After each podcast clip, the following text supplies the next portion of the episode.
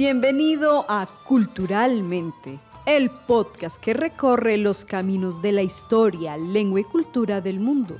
De la mano de Sebastián Pavón, súbete a este viaje donde conocerás una visión distinta del mundo.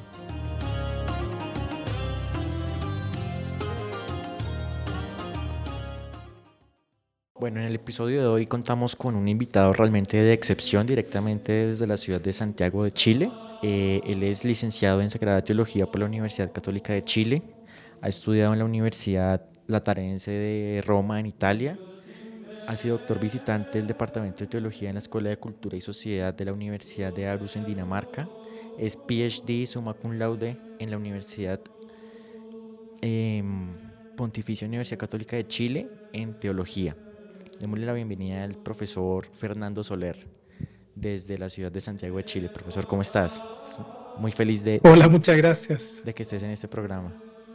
Sí, para mí también es una alegría poder eh, estar aquí contigo y también poder ser escuchado en ese ambiente tan lindo que es el colombiano. Así que muchas gracias por la invitación.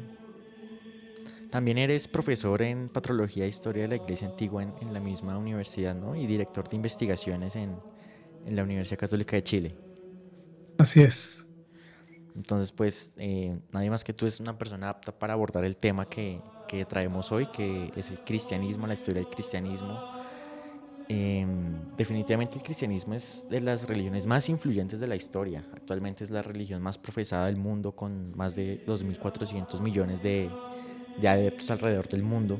También tiene sus subdivisiones como el catolicismo, que es la, la mayoritaria, el ortodoxo, eh, luterano, bueno, en fin, entonces, em, yo te quisiera preguntar, profesor,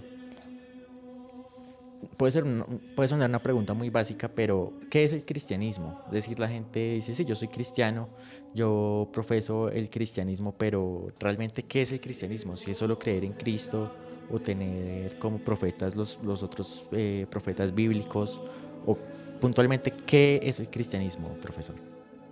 Sí, es una muy buena pregunta porque nos sitúa en lo esencial yo diría que esto nos lleva inmediatamente a la experiencia que tuvieron las primeras personas que se encontraron con Jesús. Em, uno tiene relatadas estas experiencias en, los libros que nosotros llamamos evangelios, que están en el Nuevo Testamento. Ahí uno encuentra una cierta historia de una, de una persona humana, concreta, em, que tiene una cierta eh, experiencia de su relación con Dios. Y eh, esa persona llamada Jesús rápidamente empieza a generar una, especie de, entusiasmo acerca de, sí mismo, de su persona, y eso implica que muchos de los que lo conocieron eh, empiezan a seguirlo. Entonces yo diría que el cristianismo en su sentido más inicial, más básico y por lo tanto más fundamental es precisamente la experiencia del encuentro con Jesús. Ahora, esa experiencia de encuentro con Jesús, evidentemente cuando estamos hablando de, Palestina, siglo I, eh, se refiere a un encuentro concreto, así como por ejemplo en este momento tú y yo nos estamos encontrando, bueno, por un medio virtual, sin embargo es el encuentro que uno tiene con una persona, eh, y poco a poco ese encuentro, una vez que ha muerto Jesús eh, y su mm, legado empieza a ser mediado por las personas que le conocieron, y, empieza a cristalizarse en una serie de, escritos, que son los escritos que nosotros conocemos como el Nuevo Testamento, eh, también empieza a generarse una reflexión acerca de su persona, quién es él, em, qué es lo que propone, cómo entiende su ser, eh, este Jesús es hijo de Dios, es Dios él también, y, y, poco a poco eso empieza como a crecer. Entonces a pesar de todo esto, el cristianismo siempre ha sido fundamentalmente un acto de encuentro con la persona de Jesús.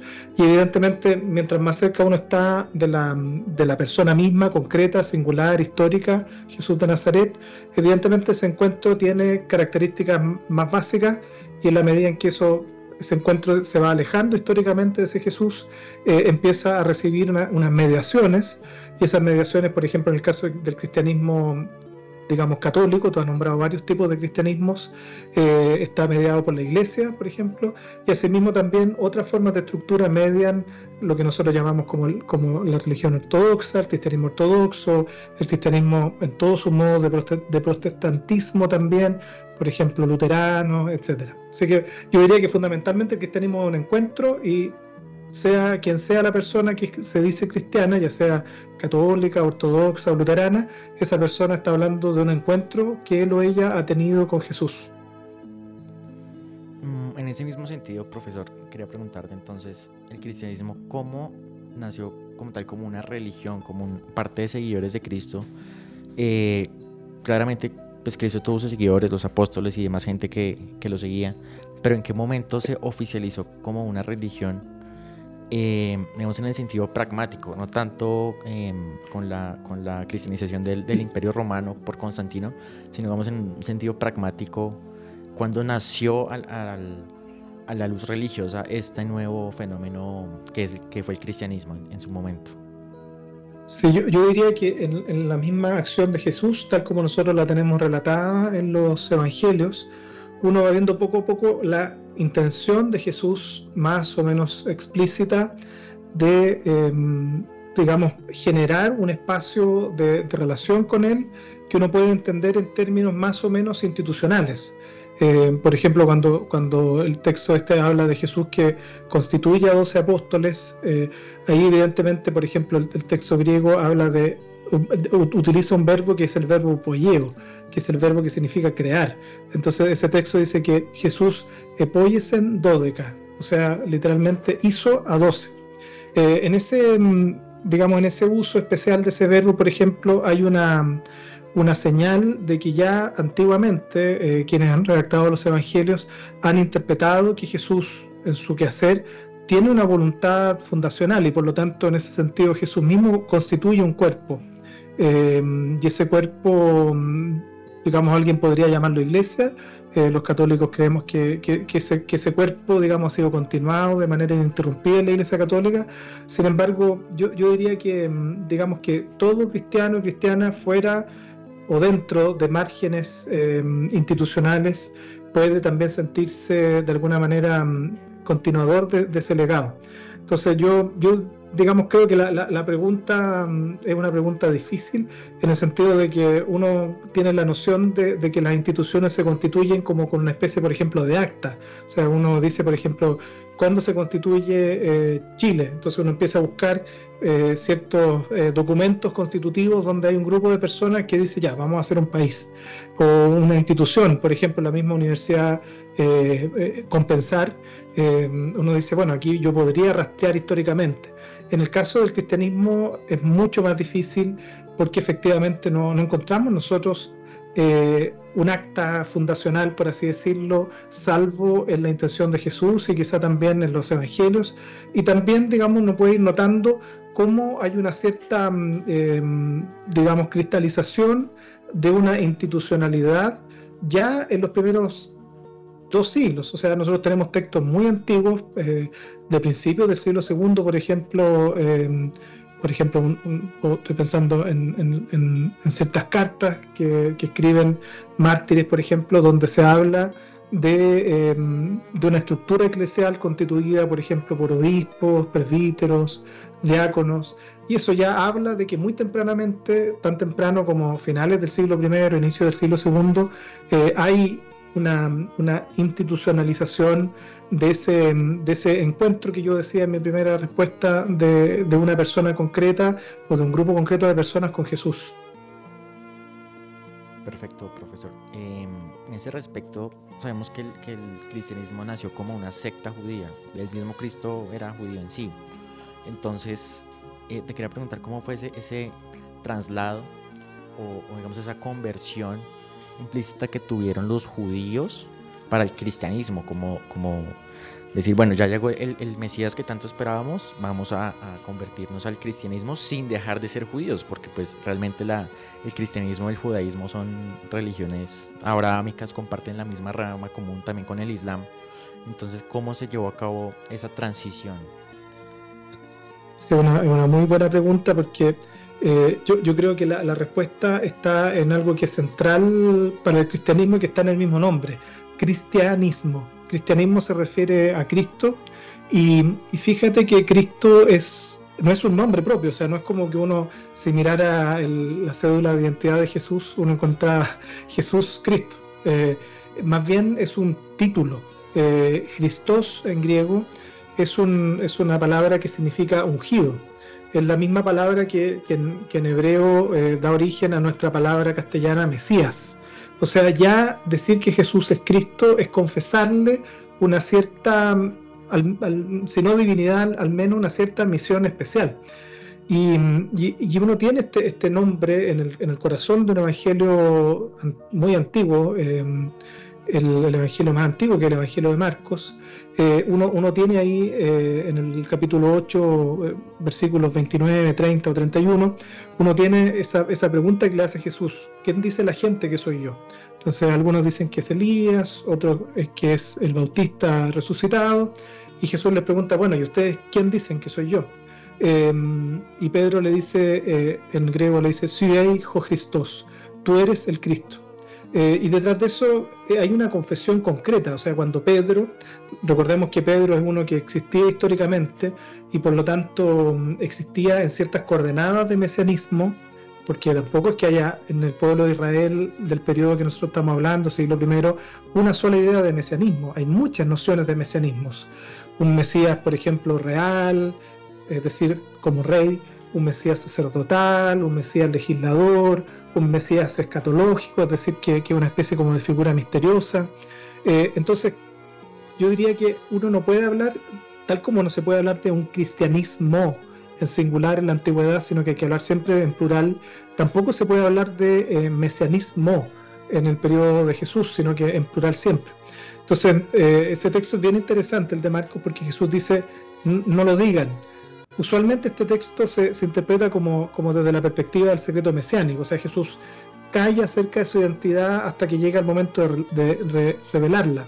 Sin embargo, uno podría decir, bueno, Jesús también de alguna manera se siente incómodo con este título de, de, de Christos, de Mesías, porque aceptarlo, es decir, si Jesús dijera sí, yo soy el Cristo, eh, en realidad él está aceptando un título cuyo contenido no puede manejar. O sea, Jesús no podría decirle a Pedro, sí, yo soy Mesías, pero en realidad yo entiendo el mesianismo así, así, así, así, así. Em, sin embargo, eh, muy rápidamente el cristianismo le empieza a llamar a Jesús Cristos ungido. Entonces, eh, es, una, primera cosa. Efectivamente, como tú bien lo has dicho, el, cristianismo, es decir, la, la creencia en que esta, esta persona, Jesús, tiene una relación particular con Dios y por lo tanto una misión especial hacia el ser humano y por lo tanto es ungido, Cristos. Em, eso representa una, idea sectaria en, el judaísmo primitivo. Ahora, en el judaísmo del segundo templo, como tú bien lo has descrito, eh, no se vive eh, una especie de, mm, de, visión monolítica. O sea, hay muchos judaísmos también y eso es muy aceptable. O sea, las ideas, eh, por ejemplo, saduceas conviven bien con tensiones, ciertamente, pero conviven bien con las farisaicas y por lo tanto el nacimiento de un, de un nuevo movimiento tampoco se ve eh, como, una, como una cosa terrible, o sea, se acepta como algo posible dentro del cristianismo primitivo. Ahora, poco a poco, aunque no tan poco a poco en realidad, porque si uno mira ya el libro de los Hechos de los Apóstoles, uno tiene ya un primer problema que muestra una división interna en la comunidad y eso tiene que ver con la escena de Esteban. Eh, no sé si, si recuerda o tiene en mente ese texto, los auditores si lo tienen en mente, en ese texto em, vienen las viudas de, los, de los judíos, pero no de origen étnico, es decir, racial judío, sino judíos de afuera, es decir, judíos nacidos fuera de, Israel y, probablemente sin el linaje racial judío, eh, están teniendo problemas con los cristianos provenientes del judaísmo en el sentido más estricto. Eh, ¿Por qué? Porque se niegan a servir las mesas y por lo tanto viene esa escena donde los apóstoles instituyen a estos que son llamados los diáconos. Diáconos significa servidor en griego eh, y aquí se constituye una, una, especie de cuerpo dedicado al servicio de las viudas. Y si ustedes se fijan en los nombres, eh, ya, sabemos el que muere mártir, que es llamado el primer mártir del cristianismo, que es Esteban. Stefanos en griego eh, significa el que tiene la corona, coronado. O sea, si ustedes se fijan en los nombres de estos siete diáconos, son todos ya no judíos, ya no tienen nombres judíos, sino que son griegos. Y eso implica la apertura inicial del cristianismo y esa apertura poco a poco se va radicalizando al punto de que ya con Pablo estamos teniendo conflictos con elementos que son fundamentales de la religión judaica, como por ejemplo eh, las prescripciones alimenticias. Entonces, aquí nosotros vemos cómo hay primero un, grupo sectario, que has dicho tú muy bien, eh, dentro del judaísmo, que poco a poco se va encontrando con problemas en la medida en que el mensaje de Jesús no tiene el mismo aspecto cerrado que sí tiene el judaísmo. El judaísmo tiene un aspecto cerrado en el sentido de que hay signos concretos en la carne, por ejemplo la circuncisión, también en los modos, como por ejemplo el seguir las prescripciones alimenticias. Y como el mensaje de Jesús es más amplio que esas prescripciones, inmediatamente el mensaje de Jesús empieza a divulgarse por lugares donde los receptores ya no son judíos, sino que son personas que... Em, provienen del de, eh, paganismo, por decirlo en una palabra técnica, eh, y por lo tanto la pregunta en la comunidad cristiana, digamos, del, origen, donde está Pedro, donde está Santiago, es ¿qué hacemos? ¿Mantenemos el, aspecto judío de, esta nueva versión del judaísmo o estamos frente a otra cosa? Entonces se da muy prontamente esta, este conflicto que tiene que ver precisamente con la identidad. Y bueno, y de ahí, para no alargarme más y dejarte hacer las preguntas, eh, de ahí poco a poco empiezan a generarse otros conflictos donde el cristianismo finalmente es expulsado de la sinagoga y ya definitivamente empieza a tener un rostro que es propio. Pero tú lo has señalado muy bien, efectivamente el cristianismo y el judaísmo, no es que el cristianismo sea hijo del judaísmo, por así decirlo, sino que ambos, el judaísmo rabínico y el cristianismo, son hijos del judaísmo del segundo templo. O sea, son, son dos digámoslo así, líneas que brotan de un, de un, ancestro común. Tú mencionabas ahora un tema muy, muy importante para el cristianismo que son los evangelios. Te referías a los cuatro evangelios canónicos em, del, del, Nuevo Testamento realmente, pero es bien sabido que también hay evangelios apócrifos. Hay muchos evangelios apócrifos que tratan temas demasiado complejos también y, y un poco escandalosos sobre la vida de, de Cristo. Entonces, em, tú como, como académico, que, eres y muy bien conocedor del cristianismo, ¿qué tanta validez le das a estos evangelios apócrifos que, se han descubierto? Sí, bueno, lo, primero es que em, la selección de cuatro evangelios fue muy temprana, o sea, muy tempranamente, finales del siglo I, la mitad del siglo II, eh, estos cuatro evangelios definitivamente eran los que generaban más consenso entre las comunidades. Eh, y eso es lo primero que, yo quisiera decir porque para mí el aspecto histórico del, encuentro con Jesús relatado en los Evangelios es el central. Eh, y ese aspecto histórico está unido al, origen eh, cronológico también de los Evangelios. O sea, los Evangelios, Mateo, Marcos, Lucas y Juan, son Evangelios que han sido todos redactados a lo más a finales del siglo I. sin embargo, nosotros poco a poco vamos a empezar a tener otros evangelios que van a estar siendo redactados tan tarde como el siglo IV. O sea, por ejemplo, eh, si, uno, toma evangelios del ámbito gnóstico, por ejemplo, em, son evangelios que han sido redactados de manera muy tardía, son como una especie de, fruto del folclore eh, cristiano que se hace preguntas acerca de aspectos que eh, significan verdaderos vacíos en los evangelios canónicos. O sea, por ejemplo, ¿qué es lo que pasó en la infancia de Jesús? Acerca de eso tenemos muy pocas noticias en, los evangelios canónicos.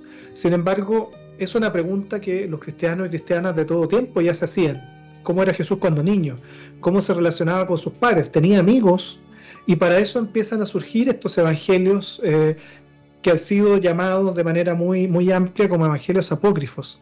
Ahora, apócrifo significa oculto, eh, apócrifos significa oculto, y ese no es un concepto que se le haya puesto eh, foráneamente, eh, es decir, desde afuera, a los evangelios, sino que si tú miras manuscritos, por ejemplo, del, Evangelio apócrifo de, Juan, escrito en copto, el título dice apócrifo de Juan. O sea, el mismo libro se llama así apócrifo, es decir, oculto. ¿Por qué?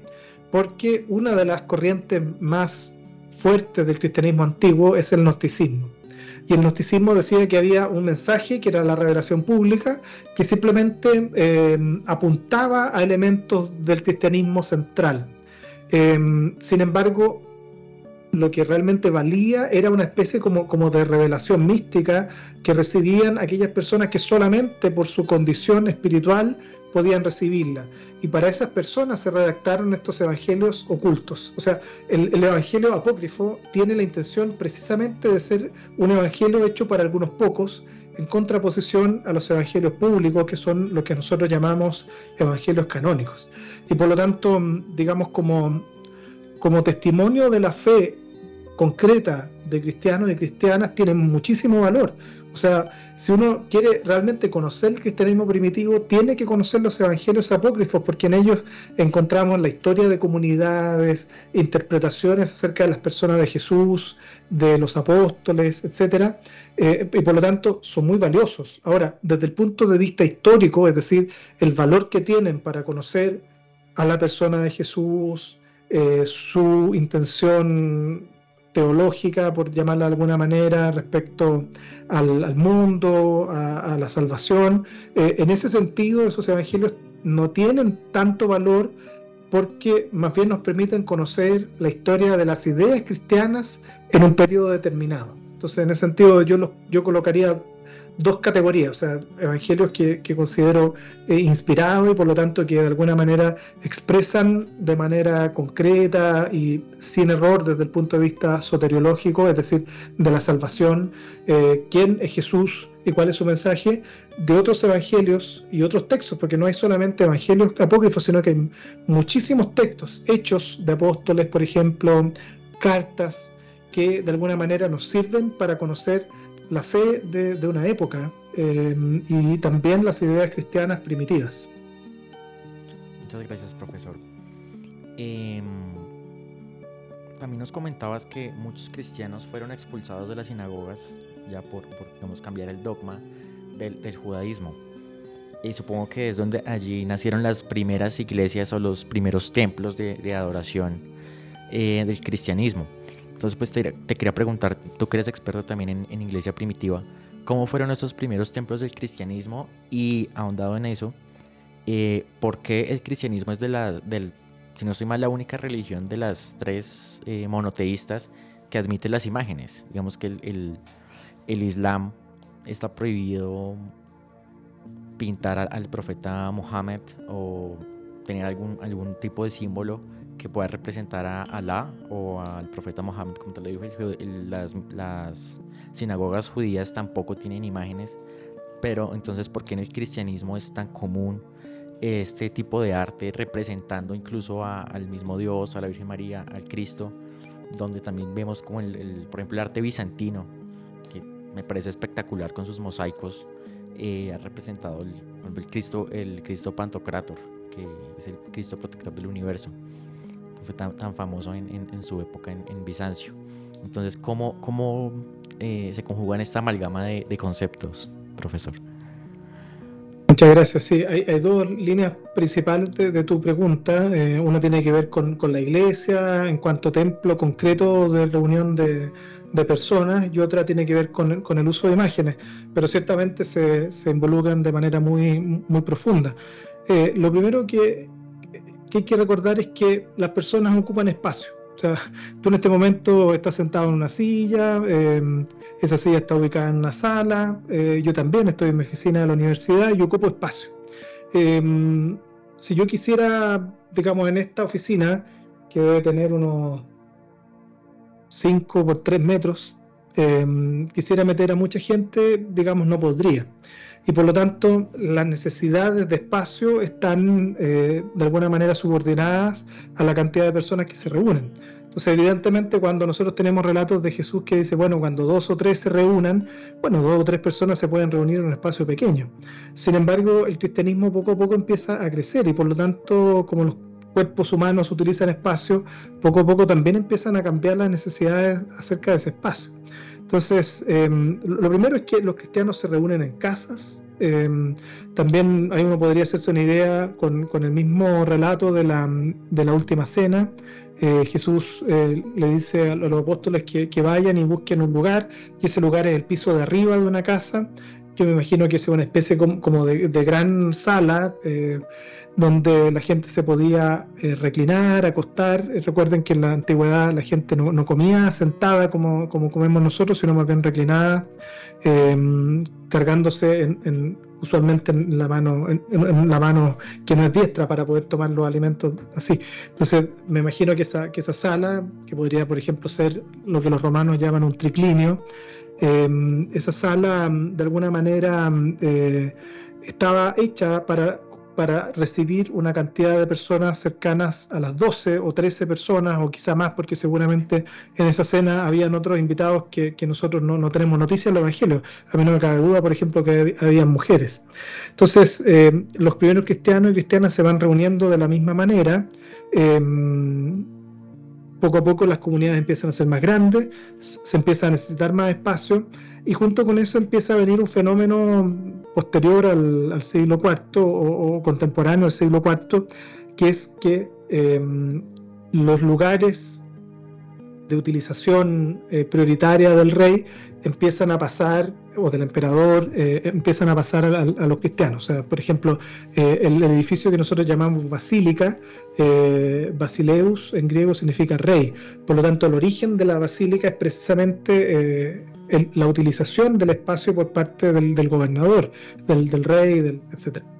y, estos empiezan a donar los primeros cristianos, bueno, primero ya a esa altura tanto no lo son, eh, y empiezan a, utilizar estos espacios que son más grandes y de alguna manera se produce una especie como, como de encuentro entre que hay más personas siendo cristianos y que tenemos más espacios. Por lo tanto, yo diría que el, el crecimiento y la consolidación de espacios para el culto es un poco azarosa. O sea, porque primero tiene que ver con la necesidad, pero también después va teniendo que ver con eh, qué lugares son donados. Eh, hay, hay, personas, por ejemplo, que tienen grandes espacios en la, casa, los colocan a disposición de las comunidades, y hay otros que tienen tantos bienes que colocan la casa entera a disposición de las comunidades, como por ejemplo eh, tenemos rastros arqueológicos en, la misma región palestina. ahora, pasando al tema de las imágenes, eh, recordemos que el mismo Cristo eh, es logos, es palabra. Por lo tanto, eh, en cuanto a su definición teológica, ya tiene una cierta mm, materialidad. Lo mismo se dice acerca de él. Jesús, Cristo, es la imagen de Dios. Eikon, tu imagen de Dios. Eikon es de donde viene la palabra ícono, ni más ni menos. Entonces, de alguna manera, el hecho mismo de que el Hijo de Dios que los cristianos confesamos ser Dios mismo también, em, tiene cuerpo y ese cuerpo tiene una, una se puede ver eh, y obviamente tocar. Eh, evidentemente es una especie como de, digamos, de, permiso para que el ser humano se relacione con Dios encarnado, en una persona concreta, con cuerpo, eh, como se relaciona con cualquier otra persona. Em, si uno mira el, uso de las imágenes en, la época contemporánea, eh, uno inmediatamente se da cuenta de que para nosotros las imágenes son comunes. O sea, nosotros, por ejemplo, tenemos en nuestros teléfonos, antes eh, cuando no existían los teléfonos, no tenían la billetera, la foto de la familia, eh, de la esposa, de la, de la novia, no sé.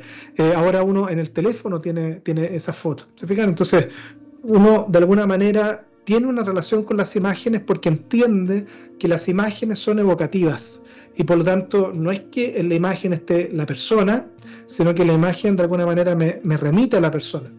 Ahora, esta realidad antropológica de relación con las imágenes uno la encuentra en todo tiempo. Eh, si, tú, por ejemplo, un ejercicio para quienes nos escuchan, si van a Google, por ejemplo, y escriben Fayum, eh, rostros, por ejemplo, Fayum, F-A-Y-U-M, eh, van a encontrar una serie de, retratos funerarios eh, que se utilizaban para colocarlos encima de los sarcófagos, encima de, las personas cuando ya estaban amortajadas. Eh, y, y, esos rostros son rostros que tratan de imitar en pintura lo más posible los rostros de las personas difuntas. O sea, el ser humano se relaciona con la imagen y el cristianismo precisamente porque el Hijo de Dios es imagen del Padre, de alguna manera siente que tiene permiso para relacionarse con Él también desde el punto de vista de su corporalidad.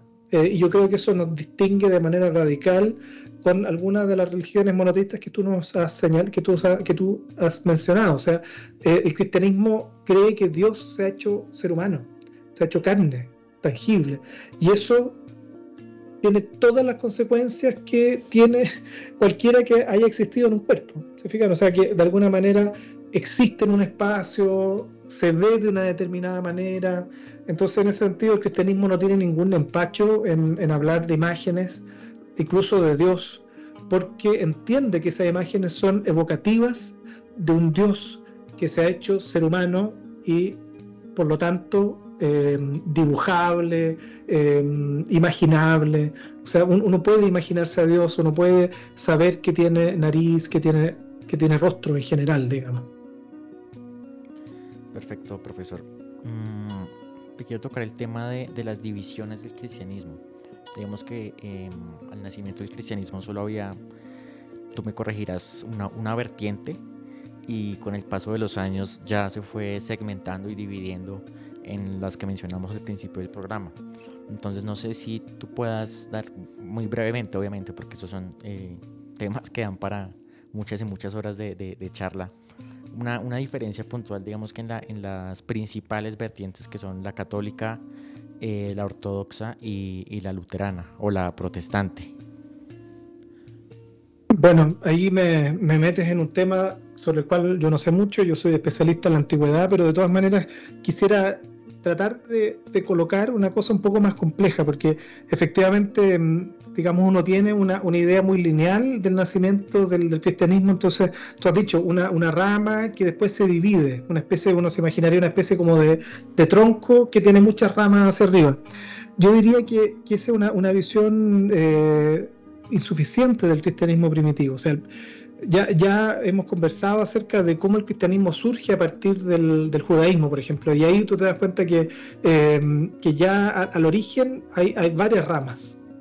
Eh, y si uno empieza a hacer una especie como de, zoom out de, esta, de este crecimiento, eh, yo creo que uno se da cuenta de que en el fondo el cristianismo son, son ramas que se entrelazan a lo largo de la historia.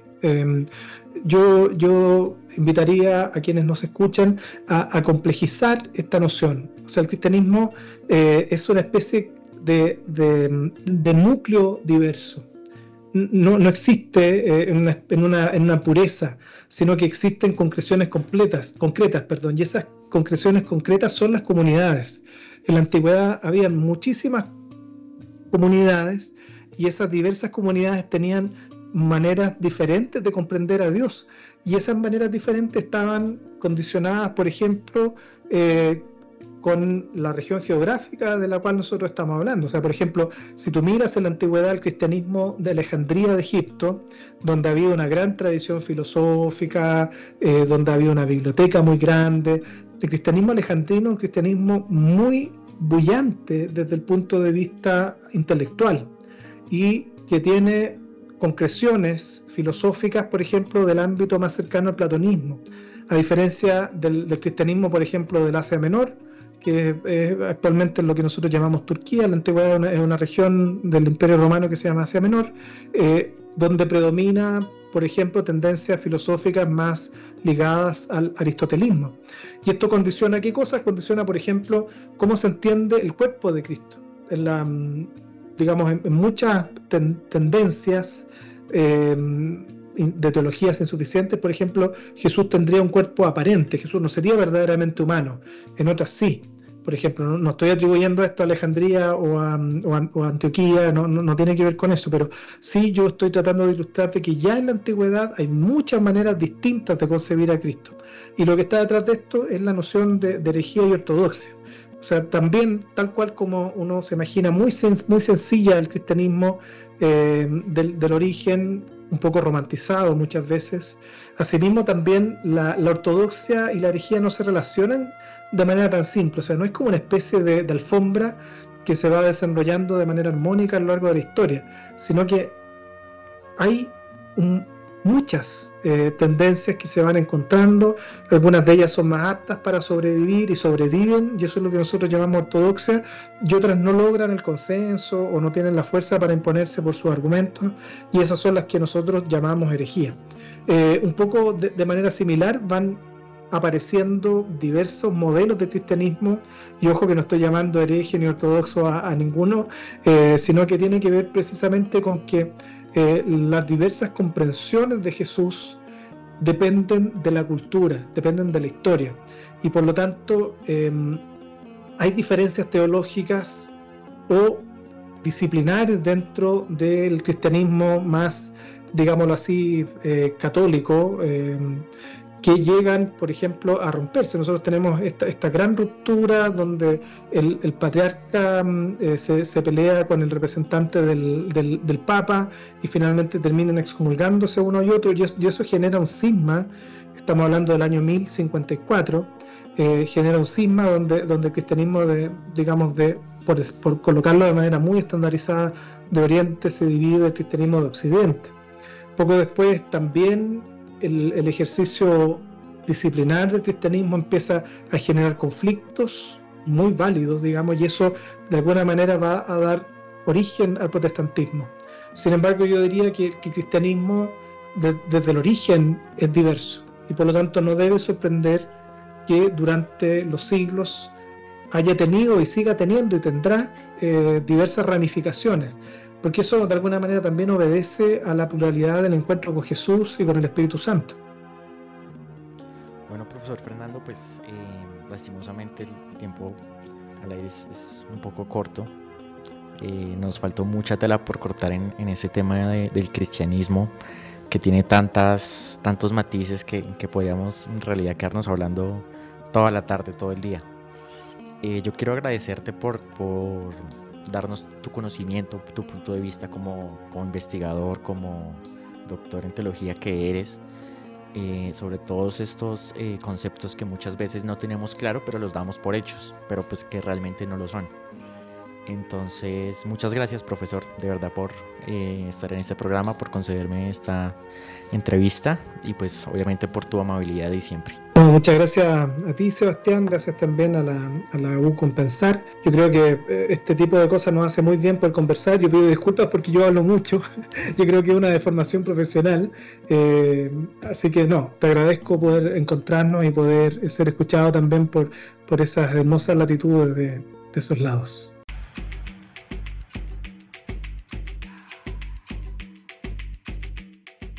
Gracias por viajar con nosotros a otras culturas. Culturalmente es el podcast para conocer el mundo. Hasta el próximo capítulo. Una producción de la emisora U Compensar Estéreo, la radio en tus sentidos, de la Fundación Universitaria Compensar.